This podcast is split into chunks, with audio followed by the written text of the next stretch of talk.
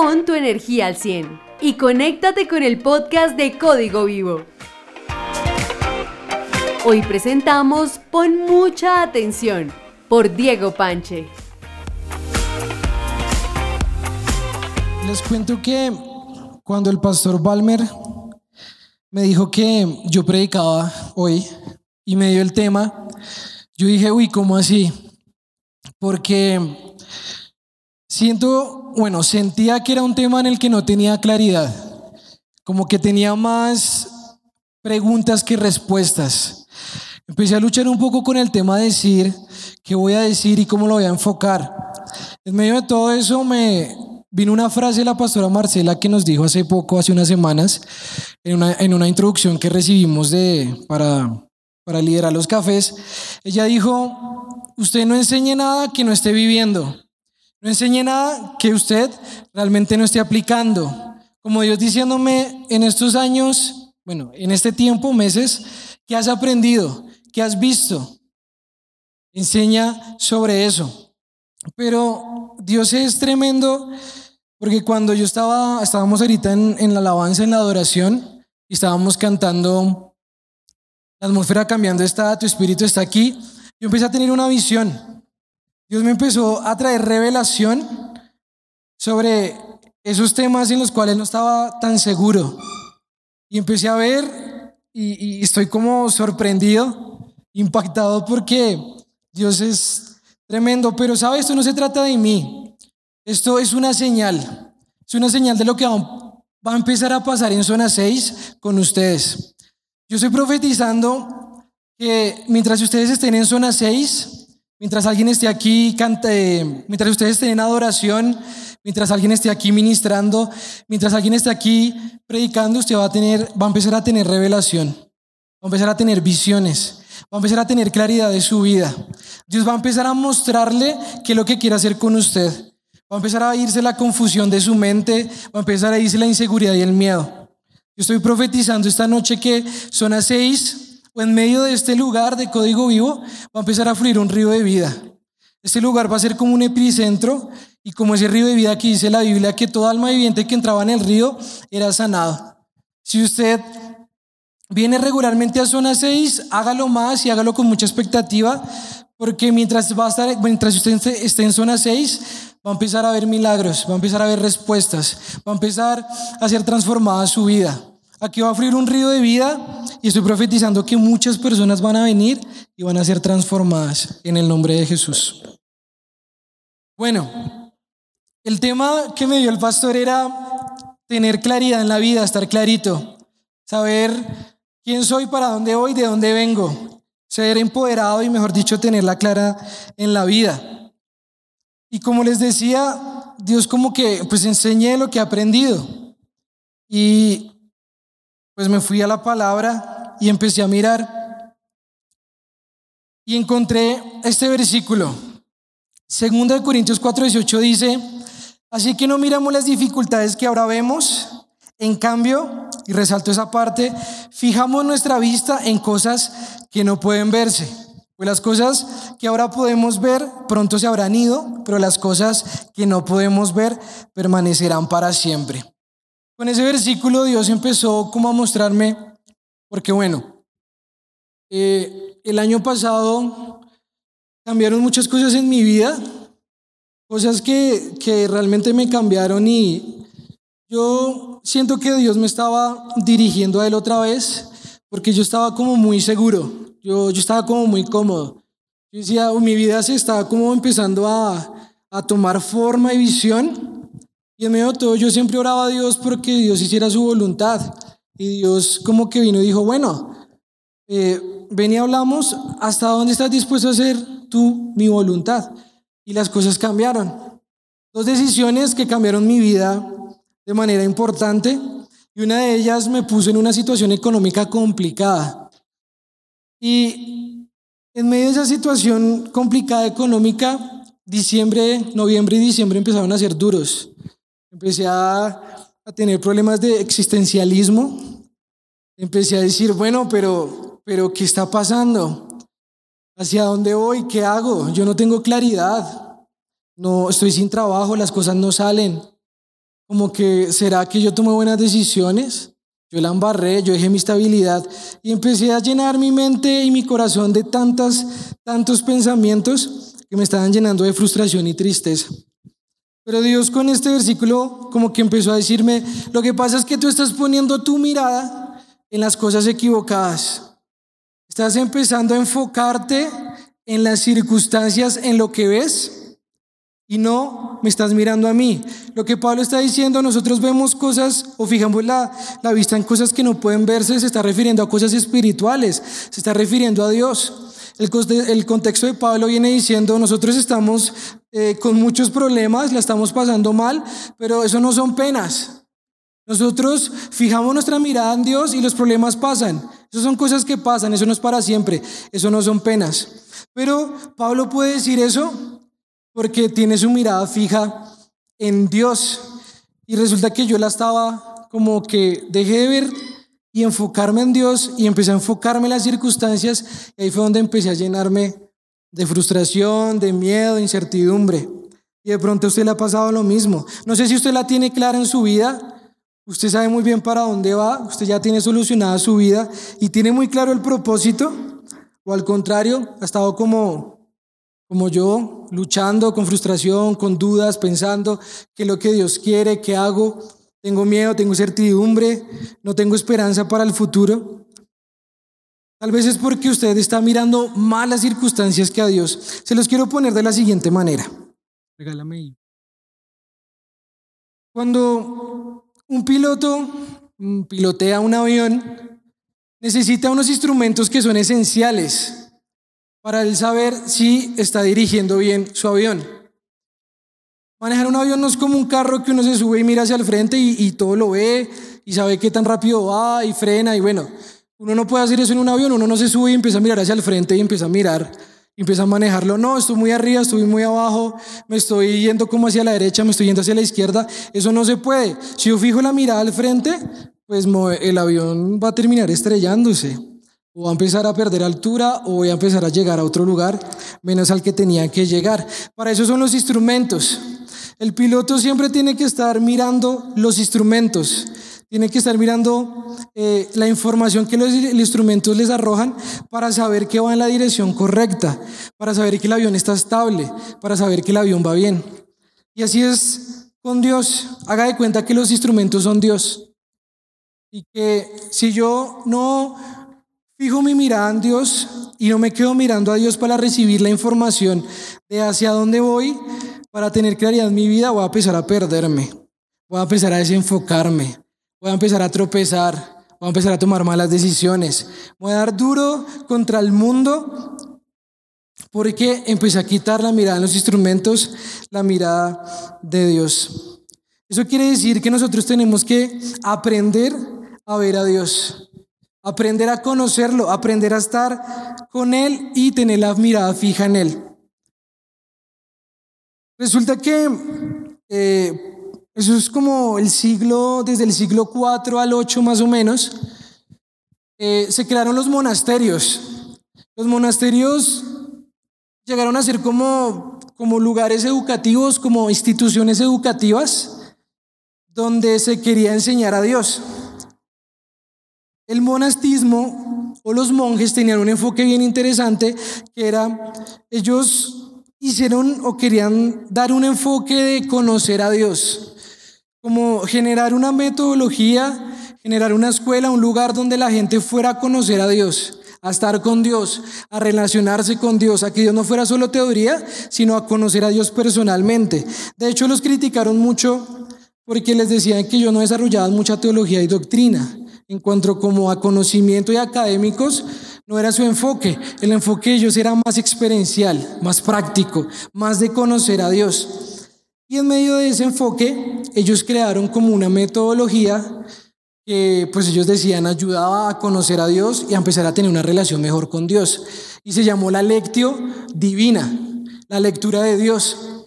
Y la lectio divina consistía en la oratio, que era la oración, consistía en la lectio, que era la lectura de la Biblia, la meditatio, que era pues meditar sobre lo que he leído, y había otra que era la contemplatio, es la que quiero resaltar. Contemplar a Dios. Ellos generaron un concepto que era contemplar a Dios. Ellos decían en medio de su relación con Dios, en su oración, en sus devocionales, usted tiene que orar, leer la Biblia, meditar en la Biblia, pero tiene que empezar a contemplar a Dios. Tiene que empezar a desarrollar la capacidad de contemplar a Dios. En el Salmo 27, 4, dice el salmista, una sola cosa le pido al Señor, y es lo que persigo, habitar en la casa del Señor todos los días de mi vida para contemplar la hermosura del Señor y requearme en su templo. David dice, yo lo único que quiero en la vida es pasármela en la presencia de Dios para contemplar su hermosura. David empieza también a hablar de ese concepto de contemplar. Contemplar es aprender a estar en la presencia de Dios, aprender a relacionarse con Dios, aprender a vivir a Dios. Contemplar tiene que ver con observar con atención, con interés, con detenimiento. Es quedarse mirando y analizando algo fijamente para entenderlo, para entender para entenderlo integralmente, para entenderlo en su totalidad. Yo no sé si usted ha ido a un museo, eh, o le gustaría un museo, o le parece aburrido, bueno, no sé. Pero en los museos hay gente que es así bien, no sé, como bien así cultural, inteligente, y se queda contemplando los cuadros, se queda contemplando las obras, se queda parado por mucho tiempo viendo el color, viendo la composición, viendo la técnica con lo que lo pintaron, vieron cómo maneja la luz, viendo cómo maneja las sombras, viendo cómo distribuye los elementos en el cuadro, contemplando viendo con detalle, tratando de entender, tratando de ver, de, saber qué era lo que el, el, autor quería decir. Se tomaban el tiempo o se toman el tiempo para estar mirando fijamente, concentrarse en algo y poder entenderlo, poder verlo, interiorizarlo, conocerlo. Eso se trata de contemplar a Dios. Se trata de dedicar tiempo a Dios y como que desconectarnos de todo y dedicarnos a, a estar delante de Dios, pero sin afán, sin, sin querer hacerlo rápido. Hay que dedicar tiempo largo para poder contemplar algo, para poder contemplar a Dios. Uno no va a un museo con afán. Si usted va a un museo con afán, pues no va, no va a ver nada, no va a disfrutar nada, no va a entender nada. Uno no va a un museo eh, a correr y a pasar rápido, a caminar rápido y a mirar por encima. Uno va a un museo a entender y a contemplar. Y lo mismo pasa, lo mismo pasa con Dios. Para aprender a contemplar a Dios, hay que aprender a estar quietos. Hay que aprender a tener quietud. Hay que aprender a tener en la vida tiempos de quietud. Hay que bajarle a las revoluciones, a la velocidad. Hay que estar quietos en Dios.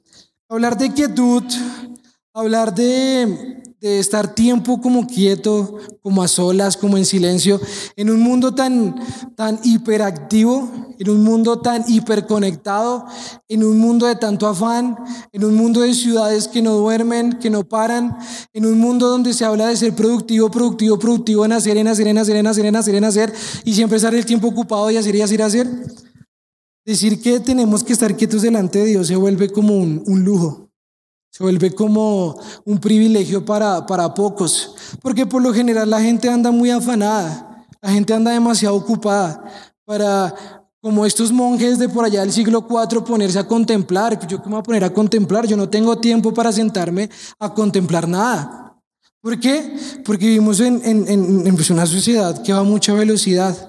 Yo no sé a qué ritmo vive usted. Si usted es de los que pasa ocupadísimo, nunca para, Siempre está corriendo, siempre está preocupado, siempre está ocupado, siempre está en reuniones, siempre está con responsabilidades. Yo no sé qué tipo de ritmo tiene usted en su vida, pero si nosotros queremos empezar a tener claridad en la vida, si queremos saber hacia dónde Dios nos quiere llevar, tenemos primero que aprender a ver a Dios. Tenemos que primero aprender a contemplar a Dios y tomar tiempo para estar quietos en Dios. Sigue Wiwi. Salmos 46 dice, 46 10 dice, estad quietos y conoced que yo soy Dios. Y en medio de todo eso que yo les decía, que estaba como, como que no estaba viendo las cosas con claridad, Dios me decía, cálmese papito, relájese, estése quieto, cálmese, no se preocupe, no haga locuras, no tome decisiones apresuradas, estése quieto y conózcame, contémpleme. Ese tiempo para estar delante de mí, tome ese tiempo para que yo le hable. Y estar quietos, me gusta, pues mirando esa palabra, significa aflojar. Es la palabra literal, significa aflojar. Es aflojar algo. Es hacer que algo pierda su fuerza o su intensidad. Es aplacar, es bajar, es debilitar. Es hacer que algo decline. Es aflojar. Y como que quiero hablar de algunas cosas, porque pues habrá muchas otras a las que nosotros tenemos que empezar a aflojarle en nuestra vida para poder aprender a ver a Dios, para poder aprender a estar quieto delante de Dios para contemplarlo. Hay cosas a las que hay que bajarle el volumen. ¿Usted alguna vez ha estado en un concierto y se quedó a encontrar con alguien que llegaba y lo llaman? ¿Usted puede escuchar a la otra persona? O sea, escuchar a una persona en medio de la, de la música, ¿dónde está? Aquí estoy. Estoy al lado de la pantalla, ¿qué? No le escucho nada. O sea, a escuchar a alguien y comunicarme con alguien en medio de tanto ruido es casi imposible. Y eso es lo que pasa a veces con nuestra vida. Hay cosas con un volumen tan alto y hay tanto ruido en nuestras vidas que no estamos viendo a Dios, no lo estamos conociendo, que no lo estamos contemplando. Y eso nos está quitando claridad. Porque para tener claridad en la vida, primero hay que tener claridad de Dios. Una de las cosas a las que hay que bajar el volumen, las cosas, una de las cosas que hay que aflojar es el bullicio de la gente. Es pasar la multitud para estar a solas con Dios. En el Antiguo Testamento uno ve algo interesante y es que, por ejemplo, Moisés, cuando Dios llamó a Moisés, Moisés estaba solo y se había quedado solo. Moisés le dio, eh, eh, eh, le dio ira y terminó matando a alguien y le tocó irse, exiliarse. Dejó toda su familia, sus amigos, su lugar y estaba por allá solo. Y caminando por allá solo fue cuando vio la zarza. Y Dios se reveló a él y Dios le dio claridad en su vida. También Jacob. Jacob cuando se fue en ese viaje él iba solo, dejó la familia, sus pertenencias, y él iba solo, y cuando llegó a ese lugar donde él se acostó a dormir, que dice que puso una, puso una piedra por almohada, él tuvo un sueño, que vio una escalera, una escalera que iba de la tierra al cielo y subían y bajaban ángeles. Dios se reveló a él. Él estaba solo en ese viaje, no había nadie que lo acompañara, y Dios se reveló cuando él estaba solo. El mismo Jesús estuvo solo. Antes de empezar su ministerio y esa visión del ministerio, Jesús estuvo solo en el desierto. Cuando Jesús caminó hacia la cruz, cargó la cruz, estuvo solo. De hecho, quiso que los discípulos lo acompañaran, pero se quedaron dormidos. Les dijo, ¿qué berracos no pueden orar ni una hora? Se quedó solo. Lo que quiero decir es que hay potencial en la soledad. Hay potencial en estar a solas. Y cuidado que no estoy hablando de soledad ni de ser solitario, ni vivir, vivir aislado. No estoy hablando de esa soledad que trae sentimientos de abandono, que llevan a la tristeza. No, estoy hablando de estar a solas, de estar solo, de que no necesitamos todo el tiempo estar acompañados. Estar siempre rodeado de gente, de amigos, puede ser peligroso. Eso puede estar limitando nuestra relación con Dios. Eso puede estar generando ruido para que yo pueda ver a Dios. Porque cuando yo estoy siempre rodeado, escuchando lo que otros dicen, escuchando las opiniones de otros, buscando siempre agradar a otros, buscando siempre el consejo de otros, buscando siempre quedar bien con otros, como que a veces hay personas también que se vuelven dependientes emocionales de otros, de estar acompañados. Hay gente que les, les aterra estar solos. La idea de, de quedarse solo les aterra. A veces tienen relaciones de pareja, alguna relación de noviazgo simplemente por no sentirse solos. Hay una dependencia emocional a estar siempre acompañado. Y eso puede estar generando ruido en nuestras vidas. Hay momentos donde nosotros tenemos que estar solos con Dios. Cuando Dios habla de intimidad con el hombre, con nosotros, es entre tú y Dios. Nadie más entra ahí. Hay cosas que Dios te va a decir a ti cuando estés solo. Hay cosas que tú tienes que pasar, que procesar, que caminar en Dios solo. Hay cosas que no va a estar ni tus amigos ni tu familia. Vas a estar solo tú con Dios y vas a tener que aprender el potencial de estar solo. Porque cuando yo estoy solo, no tengo influencia de nadie más. Cuando estoy solo, no hay, nada más que no hay nadie más que me esté presionando. Entonces ahí se baja el volumen, ahí empiezo a aflojar y empiezo a ver a Dios. Y empiezo a contemplarlo. Empiezo a entender que Dios es lo único que yo necesito. Empiezo a entender que primero tengo que eh, tener plenitud en Dios y estar conforme en Dios y saber que Dios es todo lo que necesito y saber que si tengo a Jesús lo tengo todo antes de empezar a estar acompañados. Empiezo a ver a Dios y Dios se vuelve todo para mí. Empiezo a ver a Dios y empiezo a caminar procesos solo. Empiezo a sacar mi vida adelante solo porque no siempre voy a estar acompañado ni tampoco lo necesito. La segunda cosa que hay que aflojar, porque hay que bajar el volumen, es a nuestros propios afanes, a nuestros propios pensamientos a nuestras propias preocupaciones, ocupaciones, eh, todo lo que yo tengo que hacer, siempre estoy a mil, siempre estoy ocupado, tengo tanto afán, tantos pensamientos, que tengo que bajarle a eso para poder ver a Dios. Las emociones, emociones de miedo, emociones de temor, emociones de ira, emociones de, de tristeza, de incertidumbre. Un día estoy motivado, al otro día más o menos, al otro día no tengo nada de motivación. Eh, hay que bajarle las emociones, no depender tanto de las emociones, no ser tan almáticos, porque las emociones no determinan nada. Las emociones son pasajeras. Las emociones son muy volubles, cambian mucho y yo no puedo depender de las emociones. Hay un ejemplo es el de, el de Eliseo. Eh, Otra vez, no lo puse. Eh, no lo puse. Bueno, Eliseo en Segunda de Reyes 3.15, eh, el rey Israel, Joram, tuvo ahí problemas y venía el enemigo. Entonces fue donde rey Josafat y le dijo, venga, ayúdame porque esta gente se vino y pues vamos a pelear. Pero Josafat le dice, pero espere, antes de ir a la guerra, diríamos consultar a, pues a un profeta, digamos consultar a Dios a ver si vamos a ganar la guerra o no la vamos a ganar. Entonces, por ahí le dicen, ah, venga, por ahí está Eliseo, que es un hombre de Dios profeta, y pues el hombre de Dios lo usa y, da dirección. Entonces, llaman a Eliseo, pero a Eliseo le caía mal. Eliseo no quería ni poquito al rey de Israel, a Joram. Y, Eliseo le responde feo le dice como, ¿usted por qué viene a consultarme a mí? Vaya, consulte a sus ídolos. No que les gustan tanto, vaya que sus ídolos lo dirijan. Y dice, ¿sabe qué? Si no fuera porque tengo respeto a Josafat, es que mejor dicho, en otras palabras, Eliseo está diciendo como, es que usted ni me hable, ¿sabe que mejor dicho?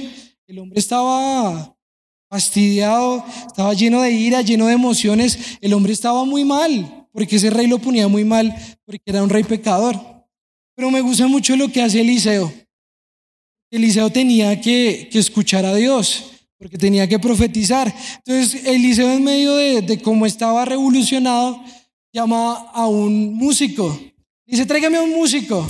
Y empezó a ir a cantar, y empezó a a adorar, y empezó a calmarse, y empezó a bajarle a sus emociones, y empezó a bajarle a sus emociones, y ahí vino y profetizó. Nosotros tenemos que, bueno, Eliseo buscó a Dios para estar en calma primero, para después verlo y escucharlo. Llegar delante de Dios con lleno de emociones, lleno de preocupaciones, lleno de cansancio, con la mente llena de todo lo que tengo que hacer, con la mente llena de todo lo que me dicen mis emociones, no me va a dejar ver a Dios, no me va a dejar escucharlo con claridad. Y lo peor es que si yo me dejo llevar por mis emociones y yo actúo y yo no busco calmarme en Dios primero, cuando, cuando tengo esas emociones, voy a terminar embarrándola. Cuando uno toma decisiones bajo presión, puede cometer errores muy graves. Puede cometer errores de los que diga después, venga, yo por qué hice eso, yo por qué dije eso. En momentos de presión, de, de, estar lleno de emociones, es que la gente renuncia, me largo de aquí, me voy. Es que en medio de lleno de emociones es que la gente deja el ministerio, deja la iglesia, se divorcia, lleno de cosas, es que la gente toma decisiones apresuradas que le cuestan caro. Nosotros tenemos que aprender a ponernos delante de Dios, a calmarnos, a poner nuestras emociones en el nivel que le corresponden y a ver a Dios. ¿Sabe? El salmista dice en el Salmo 42, 5, es muy chévere como empieza el salmo, me parece muy interesante y dice, ¿por qué estoy tan, por qué estoy desanimado? Porque está tan triste mi corazón. Pondré mi esperanza en Dios. Nuevamente lo alabaré, mi Salvador y mi Dios. Como que el salmista llega delante de Dios y dice, venga, yo porque estoy tan triste, porque tengo el alma tan pesada, porque me siento así. Como que él se hace consciente de sus emociones delante de Dios y dice, yo porque estoy así. Tengo razón para estar tan triste, tengo razón para estar tan molesto, para estar tan cansado. Él mismo se hace consciente de sus emociones delante de Dios y después dice, no, voy a alabar a Dios, voy a poner mi esperanza en Él. A mí me estaba pasando algo, era sobre todo los domingos, era algo raro. Los domingos, como por la tarde a los lunes, los domingos como que empezaba yo a tener, como que venían muchas emociones como de, como de tristeza, como de, de, de sí, como de depresión. Y como que los domingos se volvían como que todo el mundo disfruta y estaba como haciendo cosas y yo no, y como que venía mucha tristeza y melancolía. Y los lunes para levantarme y empezar la semana era pero, pero difícil. Yo arrancaba la semana el martes porque el lunes estaba ahí luchando y yo sé, pero ¿por qué me estoy...? Y, llegó un momento en que dije, no, no, espere. Yo tengo que esperar, tengo que pararme a la puerta del domingo y esperar y ver qué es lo que está pasando conmigo, porque porque me estoy sintiendo así. Y encontré ese versículo de David diciendo, yo, ¿por qué estoy tan desanimado?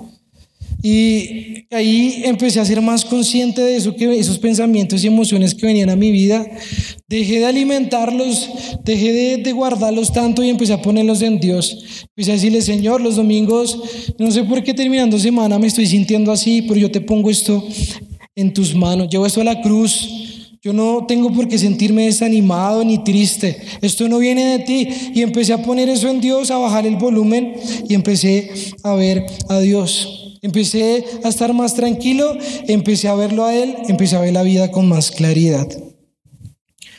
Otra cosa que hay que aflojarle o hay que bajarle su intensidad y su volumen es al orgullo, es a la confianza en uno mismo.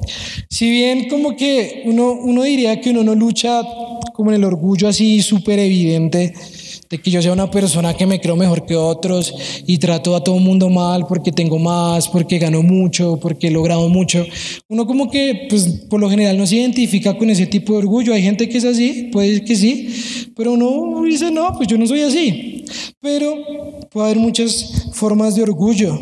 Orgullo no es necesariamente la persona que es como muy como muy colérica, como muy líder, que, que, que, va adelante, que son de esas personas que toman la iniciativa. Entonces dicen, no, es que ese se cree mucho. No, también los que son muy calladitos, muy calmaditos, pueden ser muy orgullosos, pueden tener lleno su corazón de orgullo. El orgullo puede estar en, en que a mí me cueste horrores y me cueste muchísimo no aceptar que me equivoqué, que me cueste decir, venga, sí, la embarré, me equivoqué, fue culpa mía de asumir y decir, venga, fui, fui yo, no fue ni él, ni él, ni él, eso fue culpa mía. Cometí un error. El orgullo puede estar en gente que critica todo y lo discute todo. Yo no sé si usted ha conocido gente así, pero todo lo discute, todo es un problema, nada le gusta. Tenerlos contentos y felices, eso es un problema, todo lo están discutiendo, nada les gusta. Personas que tienen una solución para todo Y, si ellos manejaran todo, mejor dicho, el mundo sería perfecto. Si ellos se mueren, el mundo se cae y deja de funcionar, porque para todo tiene una solución. ¿Sabe? Él no debería predicar así, él no debería cantar así, las sillas no deberían estar acá. Si yo, y, si yo no sé, si yo pudiera decidir, lo haría así, lo haría así, lo haría así, lo haría así. Una solución para todo. También las personas que tienen dificultades para seguir órdenes, para someterse a la autoridad. Yo no sé a usted cómo le da con el tema de la autoridad, de someterse a las autoridades. La Biblia dice que si nosotros no podemos amar a, otra persona que la vemos, nosotros no vamos a poder amar a Dios a quien no vemos. Eso es un principio interesante que se puede aplicar en decir, si yo no puedo someterme a mis autoridades, que las veo, ¿cómo voy a someterme a Dios que yo no veo?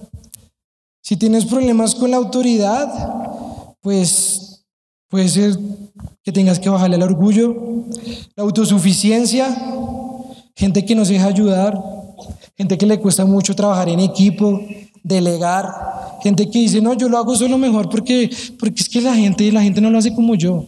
No lo hace tan bien como yo, no, no. Sí, la gente es vaga y la gente no sabe y yo lo hago muy bien y entonces yo lo hago solo. Mucha autosuficiencia, mucha confianza en sí mismos, en sus capacidades, en lo que saben. Está bien que seas talentoso, está bien que te prepares, que seas muy bueno en algo y Dios mismo te lo te permite hacerlo, pero tener un exceso de confianza en eso puede traer problemas.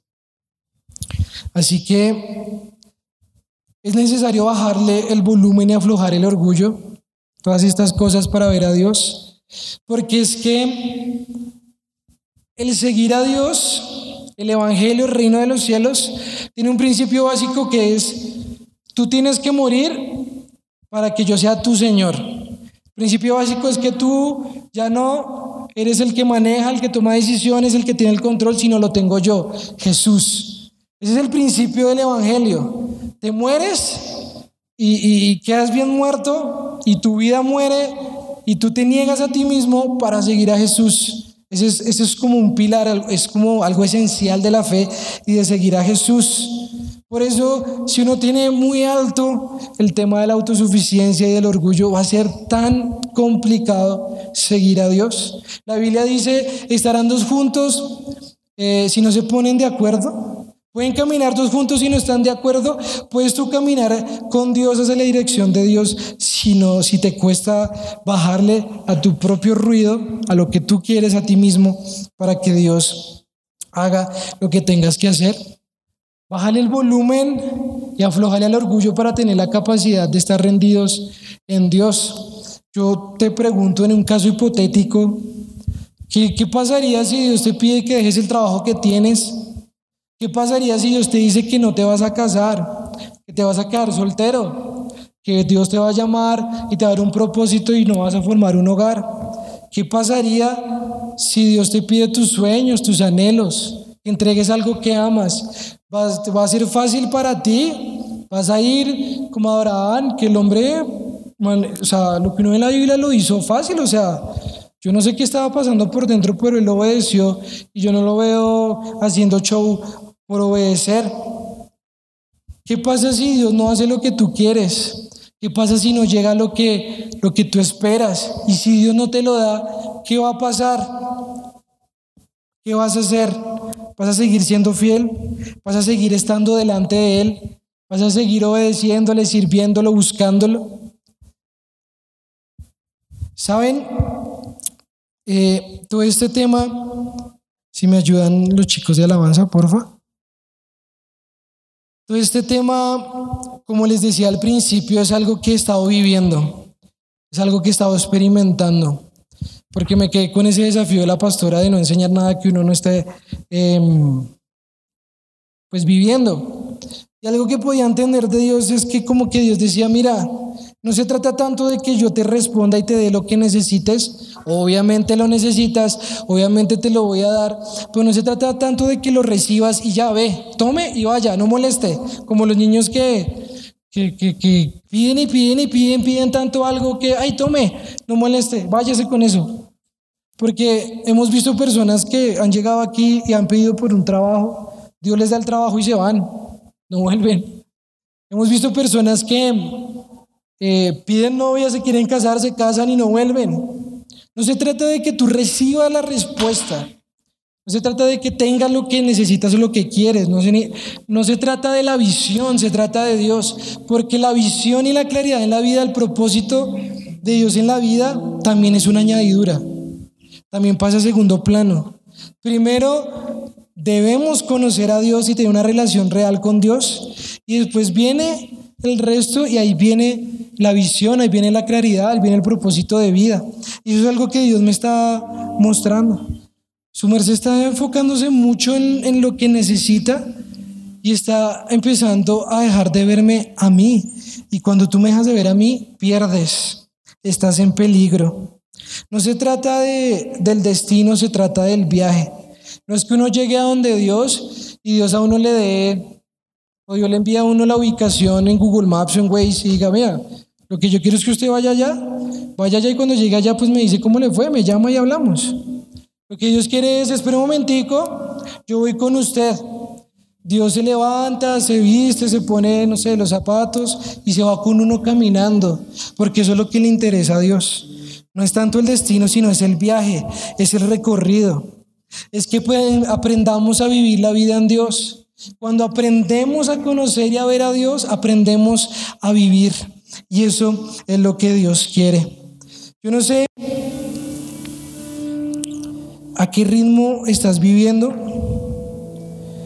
Yo pensaba y, decía, bueno, yo como le digo a la gente que, que tiene que bajar como el ritmo de su vida y dejar tanto afán y preocupación. Porque, por ejemplo, yo sé que hay gente que tiene hijos y cuando uno tiene hijos eso es un ritmo, eso es una locura. Eso es, un ritmo loco. ¿Cómo decirle a estas personas que tienen tantas ocupaciones, que tienen que ir a trabajar, porque pues hay, hay necesidad, no pueden, no sé, no, no, no, pueden tomarse el lujo de decir, me voy, me retiro una semana y estoy con Dios, no. ¿Cómo, cómo decirle a esta gente, oiga, necesitas calmarte, necesitas respirar? Yo no lo sé, eso es problema de ustedes. Eso es algo que tú tienes que hacer con Dios porque es algo necesario, porque es algo que no se puede reemplazar. Porque no te puedo dar como la, la, línea fácil o la versión corta para que veas a Dios y lo conozcas. Ahora hay lugares donde uno va y le ponen como cosas en el cuerpo y eso como que manda impulsos a los músculos y, y pues uno no hace ejercicio y eso le ayuda a tonificar y, y eso se demora como 15 minutos, 20 minutos. Si usted no tiene tiempo para hacer ejercicio, venga aquí y le ponen eso y ya. O sea, yo no, no, no, no hay una línea, una forma fácil para poder contemplar y conocer a Dios. No hay la versión extendida, eh, la versión corta y la versión light. No te la puedo dar porque no la hay. Es necesario que saques tiempo para ver a Dios. Pero no solo para verlo, sino para contemplarlo para tener una experiencia personal con Él. Yo no sé cómo son tus tiempos con Dios, yo no sé si son profundos, si son buenos, o si son de afán, o si cuando puedes oras, yo no sé cómo son, pero tienes que empezar a contemplar a Dios. Ponte de pie, por favor. Y yo no sé cuál fue la última vez que estuviste delante de Dios y lo viste, lo sentiste, lo experimentaste. No sé cuándo fue la última vez que lloraste, que fuiste ministrado, que sentiste a Dios hablándote a tu lado. No, yo no sé. Si así fue hace mucho tiempo, si han pasado años y no has vuelto a experimentar a Dios, tienes que preocuparte. Tienes que hacer algo que tomar decisiones, tienes que mover tu vida, cambiar tu agenda. Porque no ver a Dios es no ver con claridad en la vida. No ver a Dios es no tener dirección, es ir para cualquier lado y terminar en cualquier circunstancia. Ahí donde estás empieza a decirle Dios, ayúdame, enséñame a estar quieto delante de ti. Dile, Señor, yo te entrego mis pensamientos, te entrego mis preocupaciones, te entrego mis afanes, los pongo en la cruz del Calvario. Te entrego todo ese miedo, toda esa inseguridad, toda esa incertidumbre, todas las necesidades y peticiones que tengo, te las entrego. Te entrego tantos sueños, tantos anhelos, tantos planes, tantos proyectos en los que me he dedicado, en los que me he metido de cabeza y he invertido toda mi vida, pero no te he buscado a ti, pero no te he visto, te lo entrego a ti. Dile, Señor, yo te prefiero a ti que a la vida. Yo te prefiero a ti que a un trabajo. Yo te prefiero a ti que al dinero. Yo te prefiero a ti que a un hogar, que a una esposa, que a un esposo. Yo te prefiero a ti que a los demás, que a los amigos. Yo te prefiero a ti que las cosas de este mundo. Yo lo que quiero primero es verte, es conocerte. Yo no quiero vivir mi fe, mi relación contigo a medias. Yo no quiero solo lo que otros dicen de ti. Yo no quiero quedarme con las experiencias que otros han vivido de ti. Yo quiero conocerte personalmente. Yo quiero caminar contigo. Yo quiero andar de tu mano. Yo quiero contar de lo que tú has hecho en mí. Ser testigo. Ser y ver que tú estás conmigo y me ayudas. Señor, en el nombre de Jesús, yo te pido que te reveles a las personas que están aquí. Yo te pido, Señor, que ellos te puedan conocer. Señor, yo puedo decirles muchas cosas que ellos ya saben, que se las repiten domingo y domingo en la iglesia. Pero yo te pido que esas cosas se hagan realidad, se hagan carne en su interior. Yo te pido que ellos no tengan la información y la teoría nomás, sino empiecen a tener la experiencia, empiecen a sentir el fuego en su corazón, empiecen a sentir el llamado de Dios, empiecen a sentir la presencia del Espíritu Santo obrando en ellos, empiecen a tener la visión y la revelación que necesitan, que la fe en ellos se vuelva real, que la relación en ellos se vuelva real, que ellos realmente caminen con Jesús, que Jesús para ellos realmente sea su amigo personal, que ellos realmente tengan una comunión y una relación estrecha contigo en el nombre de Jesús. Yo te lo pido ahora mismo, Espíritu Santo de Dios, en el nombre de Jesús. Te lo pido, Señor. Glorifícate, Dios. Muévete, Espíritu Santo. Esperamos que hayas disfrutado esta enseñanza. Suscríbete a nuestro podcast en tu plataforma preferida y síguenos en nuestras redes sociales, arroba Código Vivo CC. Para más información sobre nuestro ministerio, visita www.códigovivo.org.